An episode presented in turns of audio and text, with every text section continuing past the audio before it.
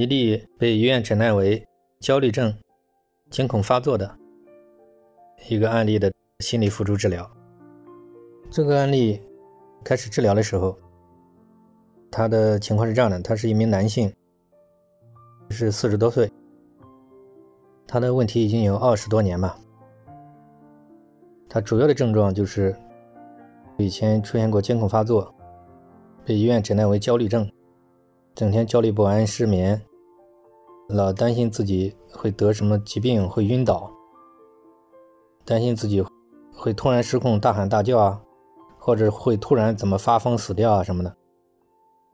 反正就是对这些东西，头脑中有一些非常逆反的一些想法，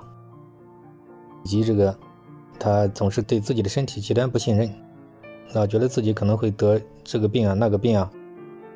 到医院检查也没啥，但自我感觉就是很快要死掉。然后这个吃了各种药，效果也不是很理想。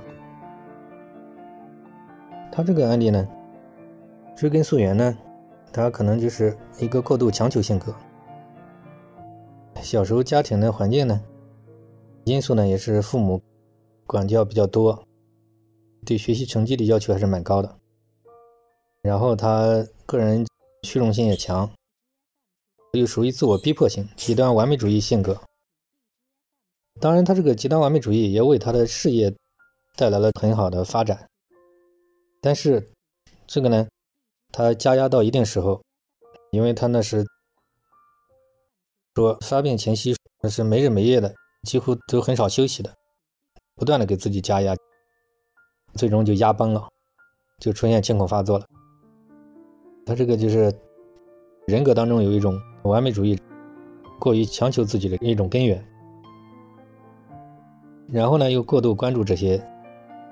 后来到医院里给他又贴了标签，他就认为这个惊恐发作，感觉了就是一个非常可怕的东西，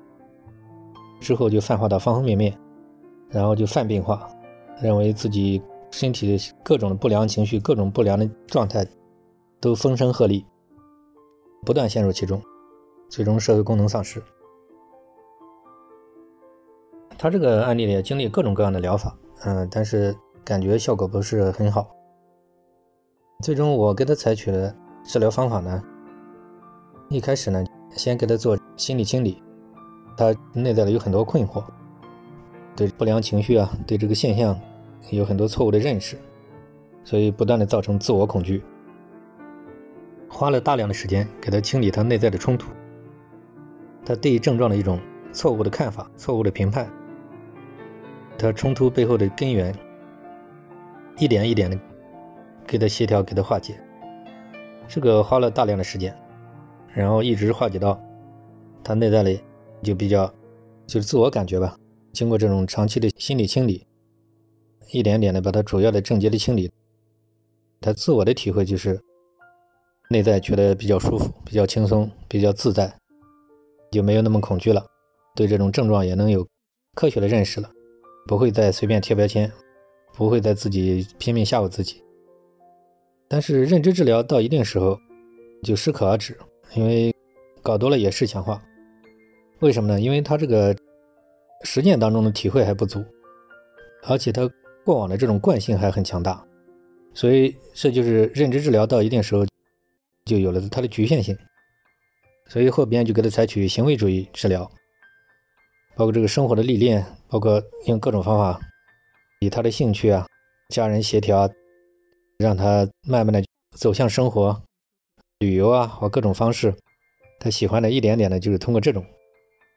不关注症状，然后通过胜过千言万语的感知觉训练，然后慢慢的让他的感知觉恢复正常，不再过度关注症状。这种感知觉训练，这个里面给他制定了适合他的各种家庭作业，然后给他一起探讨，一点点的这些东西，当他实实在在的实践出来了，他整个人感觉到说不出来的是他自己的体会，就是也没说什么，只是去按照我们设计的方案，比如旅游啊，比如去晒太阳、走路啊，参加一些体育活动啊，或者其他的一系列的东西。这个也没有跟他说什么，大概经过一个多月的时间，他自我体会就是整个人就很舒服，也没那么焦虑了，整个人就是睡眠啊各个方面都改善。这就是实践主义、行为主义、感知觉训练的巨大效果。这就是认知疗法所不能起到的作用。所以在实践当中，他尝到了甜头，所以后来再继续给他正强化这种良性的体验。做法，然后后续再开始恢复正常的社会功能，然后协调他后续的人生规划，然后在这过程当中，他还反反复复出现好多次，然后每次都给他给予及时的化解。这个案例大概做了也是大半年左右的时间吧，最终完全恢复正常的工作、生活、学习。这个就是我以前的一个典型案例吧，那被医院诊断为惊恐发作。